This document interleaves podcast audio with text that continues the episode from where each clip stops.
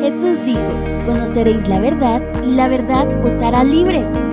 Es nuestra oración que este mensaje edifique su fe, renueve su entendimiento y transforme su vida. Pues buenos días, qué gusto estar con ustedes en esta mañana y si estás en casa también bienvenido a nuestra transmisión en vivo. Es un gusto tenerte por aquí y espero que podamos también compartir contigo. Quiero hablarles acerca de lo que yo titulo el problema que enfrentamos los seres humanos. Y como diría alguien por ahí, el problema no es problema, ¿verdad? Entonces, hoy les quiero hablar y quiero empezar hablándoles en este servicio de las etapas que el ser humano tiene o lleva a mi criterio durante el año.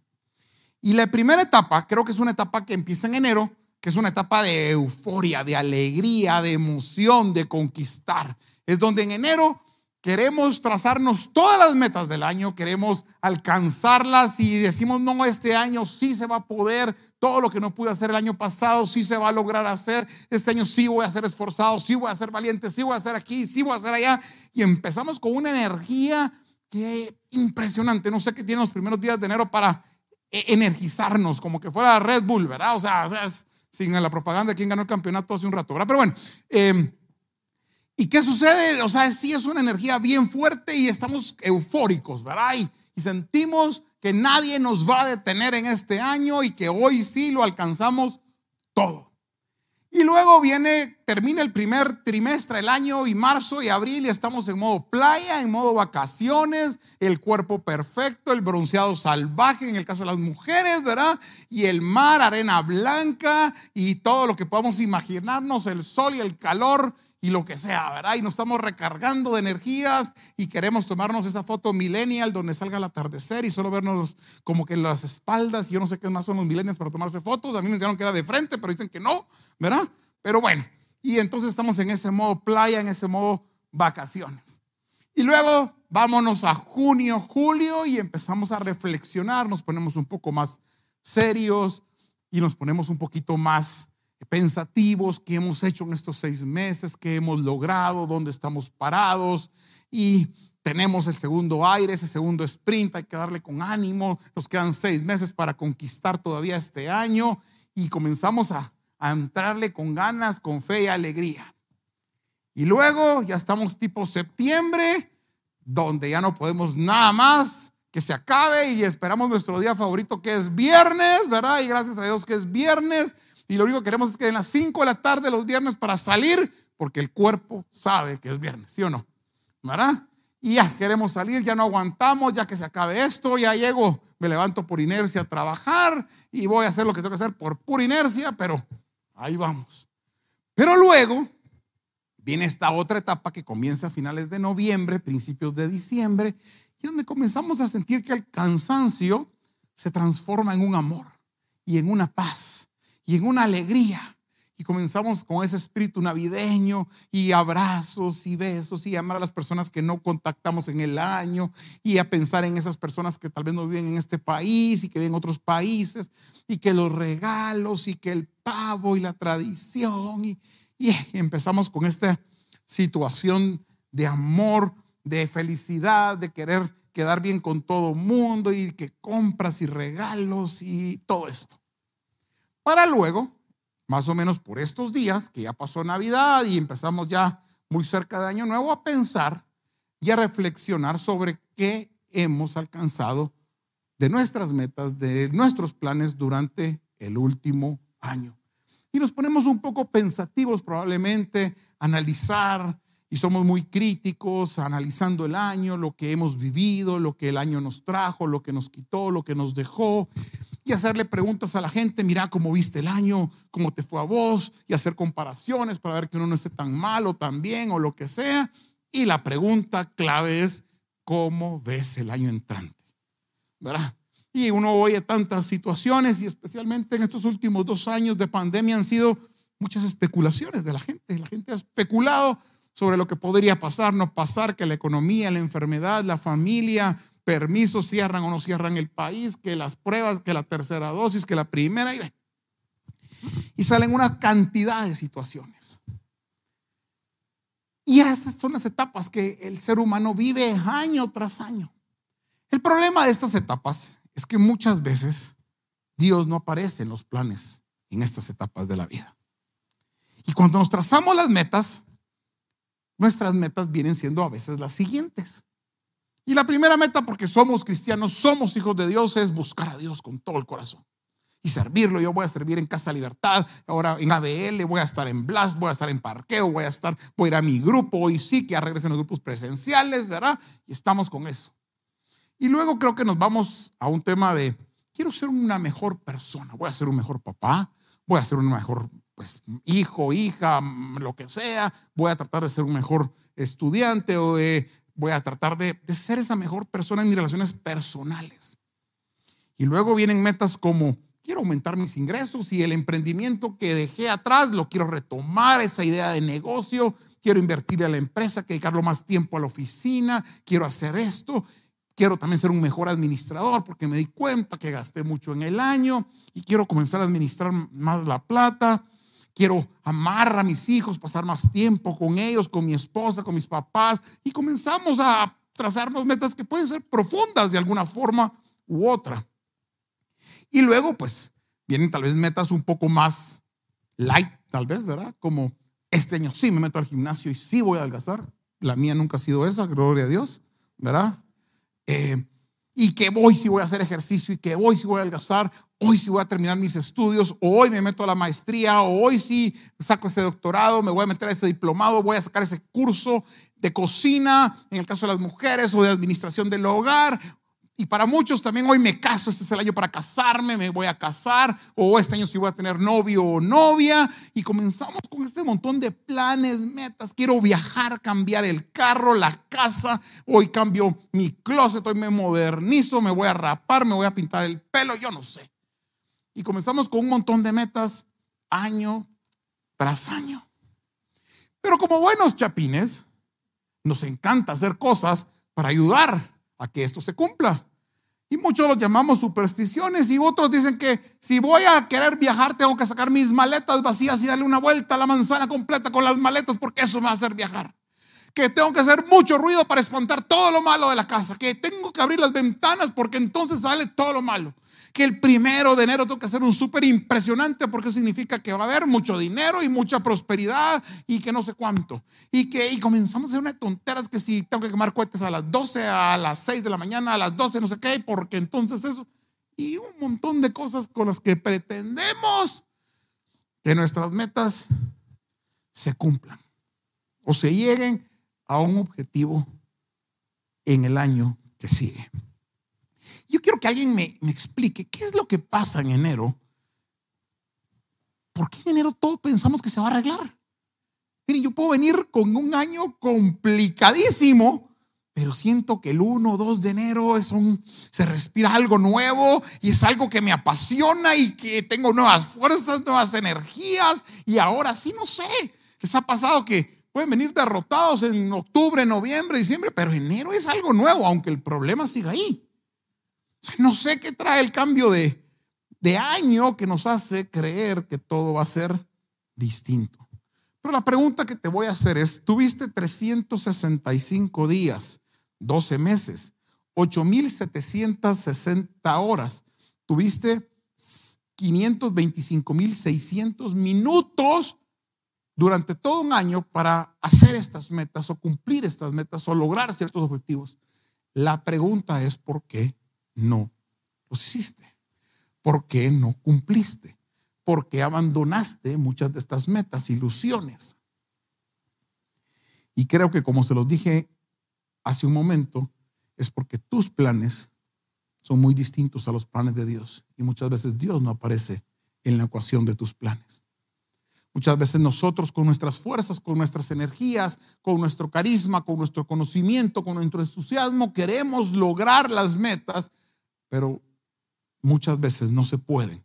Y vamos años tratando de hacerlas, cumplirlas, lograrlas, pero siempre estamos en el mismo lugar.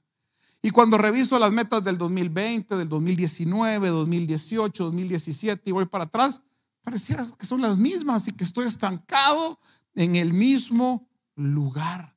No paso de donde estoy y resulta ser que vivo mi vida como por inercia Vivo el día a día y lo que caiga y lo que me traiga el día y ahí me voy. Porque no logro salir donde estoy. Y eso es porque muchas veces Dios no está en tus planes. Dios no está en tus metas. Dios no es el centro de tu vida. El libro de Isaías, capítulo 55, versículos del 8 al 9 dice, porque mis pensamientos no son vuestros pensamientos, ni vuestros caminos mis caminos, dijo Jehová. Como son más altos los cielos que la tierra, así son mis caminos más altos que vuestros caminos y mis pensamientos más que vuestros pensamientos. Dios tiene pensamientos distintos a los tuyos. Dios quiere cosas totalmente distintas a las que tú anhelas durante un nuevo año. Dios te predestinó para buenas obras y para salvación. Dios quiere darte cosas increíbles que tú no te imaginas, pero el problema es que tus pensamientos son una línea recta que nunca se entrelaza con la de Dios. Y ahí hay una ruptura completa y total entre lo que tú quieres y lo que Dios quiere para tu vida. Y por eso es que muchas veces estos sueños, estos planes no se cumplen porque no hay una relación entre uno y otro. Y con tus fuerzas, con tu sabiduría, con tu inteligencia, todo se limita. Pero cuando podemos entender que Dios tiene planes de bien y que son distintos a los míos y que me tengo que someter a ellos, la cosa comienza a cambiar. Y la situación varía. Miremos lo que dice Jeremías 29 del 11 al 13. Porque yo sé los pensamientos que tengo acerca de vosotros, dice Jehová. ¿Pensamientos de qué? Paz y no de mal, para darnos el fin que esperáis. Entonces me invocaréis y vendréis y oraréis a mí y os oiré y me buscaréis y me hallaréis, porque me buscaréis de todo corazón. ¿Cuál es la clave para encontrar el plan de Dios para nuestra vida? Según este versículo. Buscarlo. Buscarlo. Si nosotros no buscamos al Señor y no le invocamos, no pensemos que Dios nos va a hablar y nos va a guiar. Dios es un caballero en sus relaciones y Él te ama. Y tú eres un hijo amado para, para Él. Pero Él está esperando que tú lo busques, que tú lo invoques, que tú rindas tu vida a Él. Y en ese momento, cuando el ser humano toma la decisión de buscarlo, de invocarlo, entonces dice el Señor que esos pensamientos que son más altos, que son más grandes, que son de paz y son de bien, que es, no los va a dar. Y te garantizo que lo que Él te quiere dar es muy distinto a lo que tú anhelas. Es muy distinto. Y te voy a explicar por qué. Y Pablo no lo dice de una forma muy clara. En el libro de Romanos capítulo 12 y versículos del 1 al 2 dice, así que, hermanos, os ruego por las misericordias de Dios que presentéis vuestros cuerpos en sacrificio vivo, santo, agradable a Dios, que es nuestro culto racional. Primer consejo, debo de presentarme delante de Dios en un sacrificio vivo, santo, agradable a Dios. Quiere decir llegar delante de Él para encontrar esa misericordia en santidad, en integridad. Y luego dice, no os conforméis a este siglo. Quiere decir que mi pensamiento no puede seguir siendo el mismo. Tiene que variar y tiene que cambiar. Dice, sino transformaos por medio de la renovación de vuestro entendimiento para que comprobéis cuál sea la buena voluntad de Dios, agradable y perfecta. Si no me rindo a Él y no le pido a Él que cambie mi forma de pensar, no vamos a alinear los planes no se van a alinear. Aunque Él tenga planes de bien, de bendición para nosotros, de paz, de amor. Pero si yo no lo invoco y no le pido que me cambie mi mente, que me pueda someter a Él, entonces no esperemos que las cosas cambien. Por mucho que en el aire en enero respirás el campeonato mundial y que te sintas el campeón, no vas a conseguir nada si Dios no está contigo. Si no hay un cambio de esa mente, si tu mente no cambia el chip, si tu motivación, tus justificaciones no son distintas a las del año pasado, no esperes que suceda algo nuevo en el nuevo año que estás por empezar. Podés ser el mejor estratega del mundo. Podés planificar, podés decidir paso a paso qué vas a hacer durante el año. Puedes ser el mejor administrador, lo que querrás. Pero si Dios no está presente y no te sometes a la voluntad de Él y no lo buscas, no esperes cambios. Vas a volver a vivir un año muy parecido al del año pasado y al del año antepasado y así sucesivamente. Porque cada año y en cada momento de nuestra vida deberíamos de estarnos sometiendo a Dios y buscándolo a Él. Y deberíamos de estar pidiendo que Él cambie la forma de pensar y de vivir. Y no conformarnos a lo que nosotros vivimos en el día a día. Pensamos en el día a día o analizamos en el día a día. Y con esto te quiero poner un ejemplo de alguien que vivió estas, estas, situaciones, que fue el pueblo de Israel. Y vámonos a, a remontarnos en la historia cuando Israel es liberado de mano de Faraón. Y veamos qué es lo que Israel pasa y hace erradamente en esta liberación que tienen de Egipto hacia la tierra prometida. Éxodo capítulo 13, versículos del 17 al 18. Luego que Faraón dejó ir al pueblo, Dios los llevó por el camino, perdón, Dios no los llevó por el camino de la tierra de los filisteos que estaba cerca, porque dijo Dios, para que no se arrepienta el pueblo cuando vea la guerra y se vuelva a Egipto. Mas hizo Dios que el pueblo rodease por el camino del desierto al Mar Rojo. Y subieron los hijos de Israel de Egipto armados. Primero que todo tenemos que entender que es un pueblo que está clamando la libertad. Un pueblo que lo han oprimido, lo han opacado. Ellos no eran un pueblo que estaban dispuestos a tomar armas si hubieran estado dispuestos a tomar armas, las hubieran tomado durante su cautiverio. Entonces, enfrentarse a una guerra después de una opresión no era una opción para ellos. Y Dios sabía que no estaban capacitados y por eso les hace tomar un camino mucho más largo para llegar a la tierra prometida que un camino corto. Pero el problema de los seres humanos es cuando nos toca que tomar decisiones, siempre son decisiones para llegar más rápido al lugar. Por eso es que la mayoría usamos Waze. ¿Sí o no? Conocemos la ruta, hemos viajado 100 veces por ese mismo lugar, pero lo volvemos a poner porque queremos ahorrarnos 10 minutos, 5 de tráfico, aunque nos meta por cualquier lado que ni conozcamos. Hace un par de días, la María le me llama y me dice, mira, no sé dónde estoy, yo, ¿qué pasó? Waze me metió por algún lado feo, no sé. yo, mira, ahora solo seguí Waze porque te va a tener que llevar. A veces, güey, nos mete por lugares por ahorrarnos cinco minutos y salirnos de la ruta principal, nos mete por lugares que a veces no conocemos y no sabemos ni dónde estamos. Porque nos encanta ahorrar, nos encanta llegar lo más rápido posible. No somos personas pacientes normalmente. Queremos estar en un momento aquí, en otro momento allá y tomar así decisiones y analizar las cosas. Pero ¿sabes qué? Con Dios normalmente sus procesos toman tiempo. Sus procesos te va llevando del punto A al punto B en amor. Y si Él decide tardarse el tiempo que se decida tardar, Él sabe por qué se está tardando en ese tiempo. Porque algo está obrando en ti.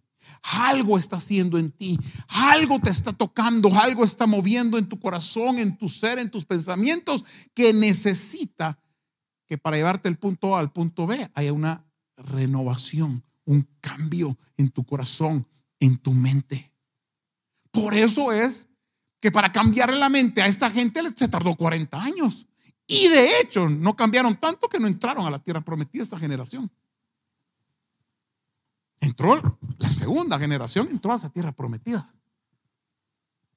Pero parte del problema es que nunca olvidamos el pasado. El pasado siempre está presente. Y miren, a veces yo, yo comento esto, o sea, a veces he oído testimonios donde la gente casi que se glorifica del testimonio. Y no por lo que Dios hizo, sino que por lo que ellos hicieron. No, hombre, si vieras lo que yo aguantaba echarme los tragos, vos, yo era puro ladrillo. O sea, mira, a mí no había quien me votara. Y lo cuentan con orgullo, como ese brother. En vez de que el orgullo sea, Dios me libró de eso. No, hombre, mira, si yo era un re mujeriego, todas las mujeres me hacían caso. Yo, mira, a la que quería. Y se sienten orgullosos de eso, ¿verdad? Y así. Entonces, ¿qué es más orgullo? El pecado que la liberación del pecado donde están ahora. Entonces, pareciera que él cuentan el testimonio para sentirse orgullosos de lo que hicieron en el pasado, de sus aventuras y sus conquistas y sus logros. ¿Y qué nos pasa a los seres humanos? Lo mismo. No olvidamos. Y miren, en Año Nuevo ahí estamos, en plena fiesta de Año Nuevo, recibiendo. Y, no olvidamos el año pasado. ¿Y saben qué pasa? Nos ponemos a cantar, yo no olvido el año nuevo, ¿verdad? Que me ha dado una buena suegra. ¿Sí o no? Y ahí estamos cantando, eso se nos pega el ritmito de la canción. ¿Por qué? Porque seguimos anhelando cosas del año pasado. Ustedes que ahorita en pandemia recordamos con Ay, aquel dolor, lo que vivimos en el 2019 cuando no usábamos mascarillas y podíamos ir a todos lados. Superalo. La mascarilla está. Estás vivo. Dale gracias a Dios que en estos años estás vivo y no te moriste como tanta gente con esta enfermedad.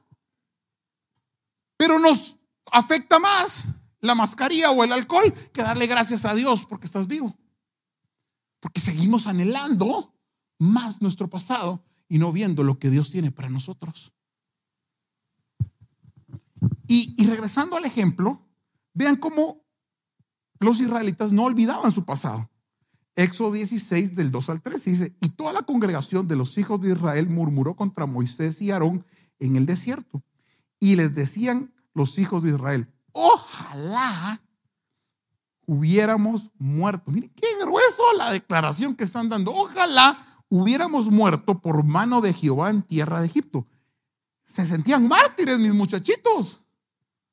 Sí, o sea, eran mártires. Cuando nos sentábamos a las ollas de carne, cuando comíamos pan hasta saciarnos, pues nos habéis sacado a este desierto para matar de hambre a toda esta multitud. Imagínense que esta gente llevan años de años de años clamando ser libres Dios les da el milagro de ser libres. Acaban de vivir lo de las plagas que fue impresionante. ¿Sí? Están siendo liberados de algo que os anhelaron con su corazón. Y resulta ser que mis muchachitos lo que anhelan es la carne. Es que qué rico era cuando comíamos allá. O sea que resulta ser que por lo que clamaron ya no era importante. Ah, no era más llenarse internamente y satisfacer sus deseos que ver que estaban viviendo un milagro. Anhelaban más su pasado, de estar oprimidos, de estar eh, siendo tratados mal o lo que ustedes quieran, pero tenían cómo satisfacer sus deseos. Y el ser humano así es. Resulta ser que es más importante estar bien que dentro de la voluntad de Dios. Resulta ser que es más importante para las personas el, que sentirse satisfecho, lleno, completo, el sentirse que todo lo que uno anhela lo tiene, que estar bien con Dios. Entonces los milagros no importan. Resulta ser que cuando el milagro viene, no importa. No importa porque yo sigo anhelando mi pasado. Sigo anhelando lo que tuve antes. A pesar de que en algún momento estuve clamando para que el milagro pasara. ¿Te das cuenta cuáles son nuestras prioridades? ¿Por qué tenemos que cambiar nuestra mente? ¿Por qué tenemos que llegar y rendirnos a Dios? Y saben que eso nos pasa hasta con la salvación. Resulta ser que la salvación ya no es un punto de alegría y de gozo, ya es un cheque en la lista. Ah, sí, soy salvo. Ya ni le agradecemos a Dios por la salvación. Ya ni siquiera es algo importante para nuestra vida. Damos por hechos que Jesús murió y que por esa muerte esta sangre nos limpió y ya y somos salvos. Entonces ya soy hijo, qué cool, ¿no? Pero ya no es importante la salvación. Entonces, como no es importante la salvación, tampoco es importante conocer su palabra, escudriñarla, cambiar de mentalidad, porque ya esto es algo que tengo que hacer. Entonces, ¿qué vengo? Como parte de la rutina, vengo a la iglesia, estoy en un grupo y medio vivo ahí la vida y ya. Y resulta ser que eso es ser un hijo de Dios. Anhelando muchas veces mis conquistas, mis triunfos del pasado, recordando aquellos momentos de gloria que pude haber tenido, olvidando el milagro más grande que fue el sacrificio de Jesús en la cruz. Que sin el sacrificio tuyo, ¿dónde estuviéramos hoy?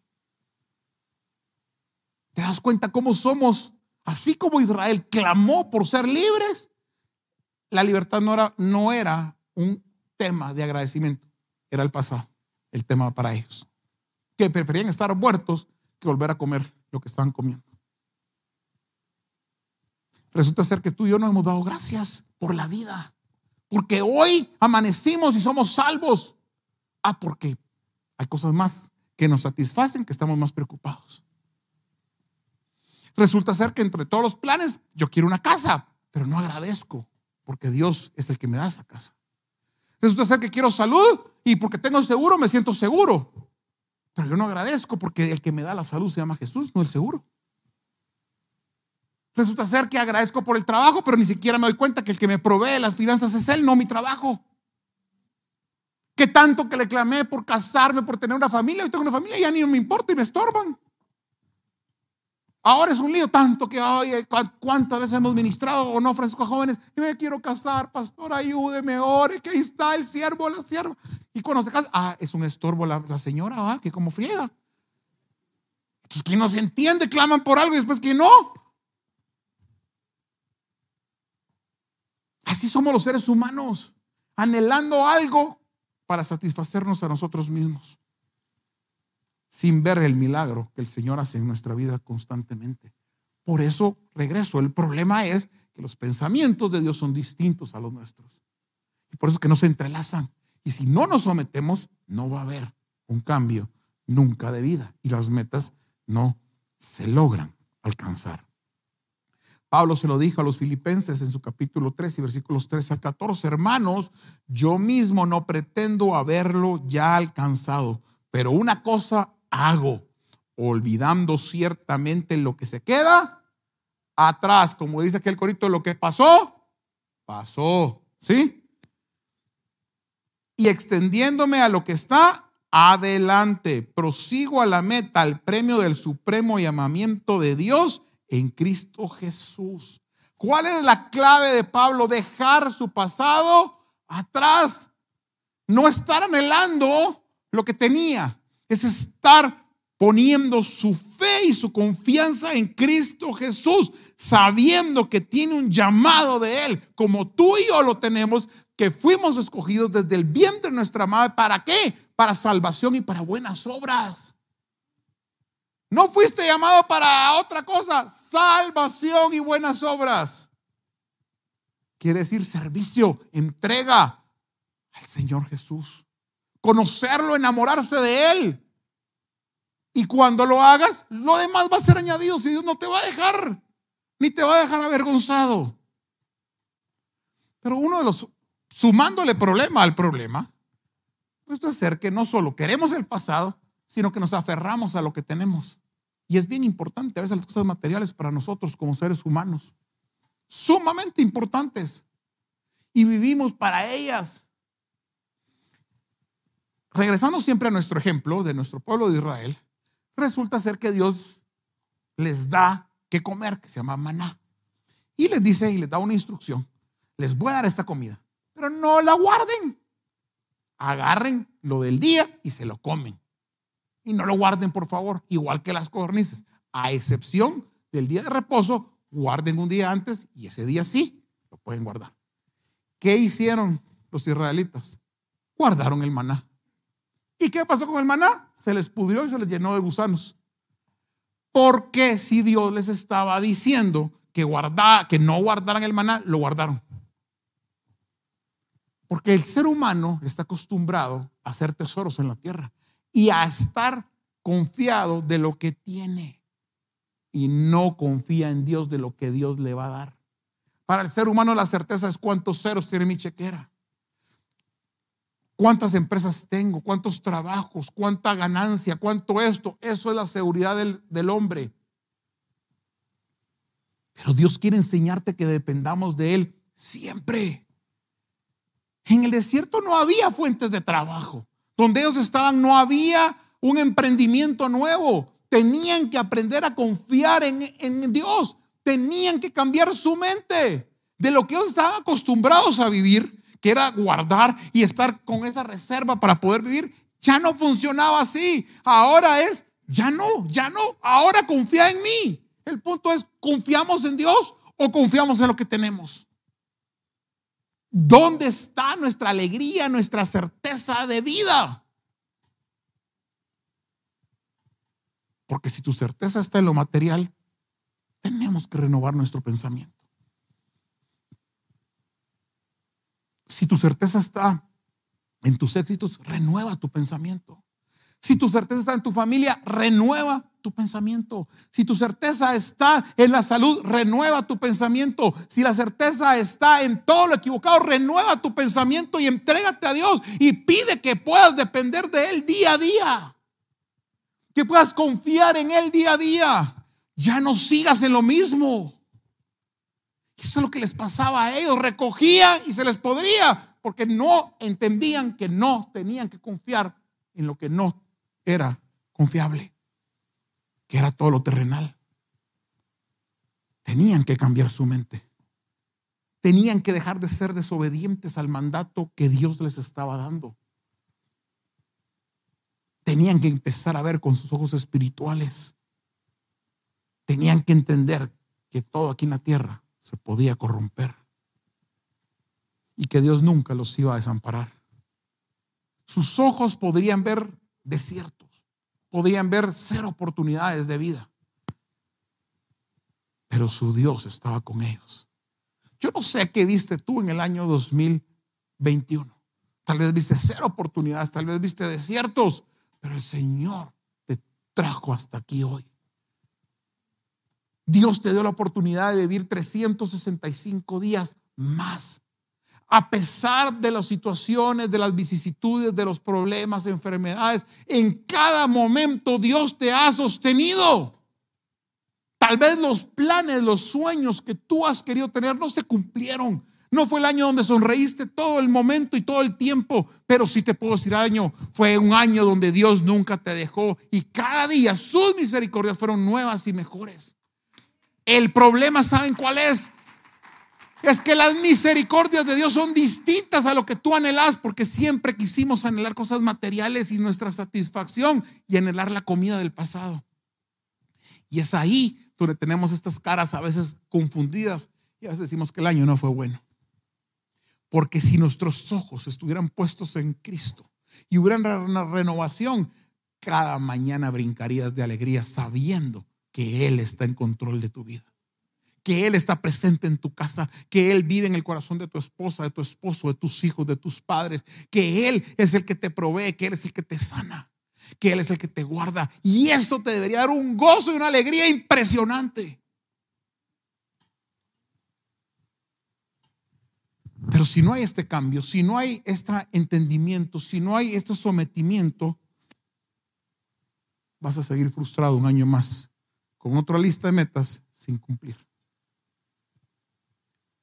Mateo capítulo 6, versículos del 33 al 34 dice, mas buscad primeramente el reino de Dios y su justicia y todas las demás cosas serán añadidas. ¿Qué es lo que debo de buscar diariamente al Señor? No debo de alterar el orden. Tengo que cambiar mi mente, decir, bueno, lo primero es buscar al Señor y después Él se va a encargar. Así que no os afanéis por el día de mañana, porque el día de mañana traerá su propio afán. Basta cada día su propio mal. Cada día trae su afán. Cada día debo de confiar en el Señor y que Él tiene un plan de amor y que estoy en el lugar correcto. Pero para esto les quiero dar unos consejos que los van a ayudar para estar en el lugar correcto y alcanzar esas metas en Jesús. La primera, Josué 1.8.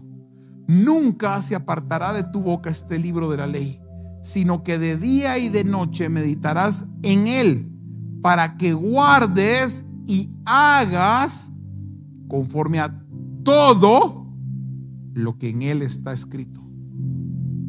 Entonces harás prosperar tu camino y todo te saldrá bien. En este año 2022 tenemos que empezar a leer y a escudriñar la palabra. Y no solo a leerla y a escudriñarla, a obedecerla y ponerla en práctica. Cambia tu mente de, una lectura como que fuera un libro de Shakespeare y ahora empieza a poner en práctica todo lo que la palabra de Dios dice. No dejes un pedazo, no hay un pedazo negociable, no hay algo donde justifique el por qué no hacerlo. Toda la palabra de Dios. Dios te está hablando y te quiere seguir hablando a través de su palabra. Medita, estudiala, ponla en práctica. Segundo consejo, Juan 3, del 1 al 2, perdón, 1 o 2. Amado, yo deseo que tú seas prosperado en todas las cosas. Ay, qué nave, ¿no? Guardemos el versículo, apúntenlo, qué nave es lo que queríamos oír. Y que tenga salud en un tiempo así. Una promesa de estas es gloriosa, ¿no? Pero dice, como prospera tu alma. Y para que el alma prospere, debemos de someternos al Señor, a su voluntad. Entonces ahí tus prioridades van a cambiar. Ahí tus metas van a ser distintas. Tu pensamiento va a ser distinto. Cuando te sometes al Señor y prospera tu alma, quiere decir que estás meditando de día y noche en la palabra y lo estás buscando y estás haciendo conforme a su voluntad. Y ahí viene el renuevo y el cambio. Y luego el tercer consejo, Hebreos 10, 38 y 39. Más el justo vivirá por fe. No puedes vivir por vista. Como vivió Israel queriendo atesorar cosas que no estaban permitidas atesorar. Buscando seguridades donde no habían seguridades. Dice, y si retrocediere no agradará a mi alma. Pero nosotros no somos de los que retroceden para perdición, sino los que tienen fe para preservación del alma. Vive por fe. Vive confiado en el Señor. Busca las misericordias del Señor. Estás empezando un nuevo año. Cambia tu mente. Busca al Señor. Vive por fe. Búscalo a Él mientras puedes ser hallado. Cuando haces esto, tus planes y los de Dios se alinean. Comienzas a ver la mano de Dios obrando en tu vida. Y comienzas a saber que tienes un Padre y un Dios de amor que te ama. En este 2022 estén gozosos. Oren sin cesar. Den gracias al Señor en todo momento y en todo tiempo. No apaguen al Espíritu Santo. No menosprecien las profecías. Examinen la palabra y retengan lo bueno. Absténganse de todo mal. Y el mismo Dios de paz os santificará por completo. El mismo Dios de paz os santificará por completo. Israel clamó por un milagro, su libertad. Y resulta ser que en vez de estar agradecidos y de ver lo bueno que había sido Dios al oírlos, querían satisfacer sus necesidades propias como la comida, como el ser desobedientes porque querían seguir haciendo lo que estaban acostumbrados a hacer, atesorar cosas y buscar seguridad donde no la habían. Probablemente este año tú pasaste por las etapas que vimos, la de euforia, la de las metas, la de cansancio, la de paz y amor. Pero el año nuevo no debe empezar igual. Deja de ser un estratega y sea alguien que se rinde a Dios. ¿Quieres realmente que haya un cambio en el 2022? Es el momento que te rindas a Dios. Y que le pidas a Él que cambie tu forma de pensar. Y que te sometas a Él, dejando todo tu pasado atrás.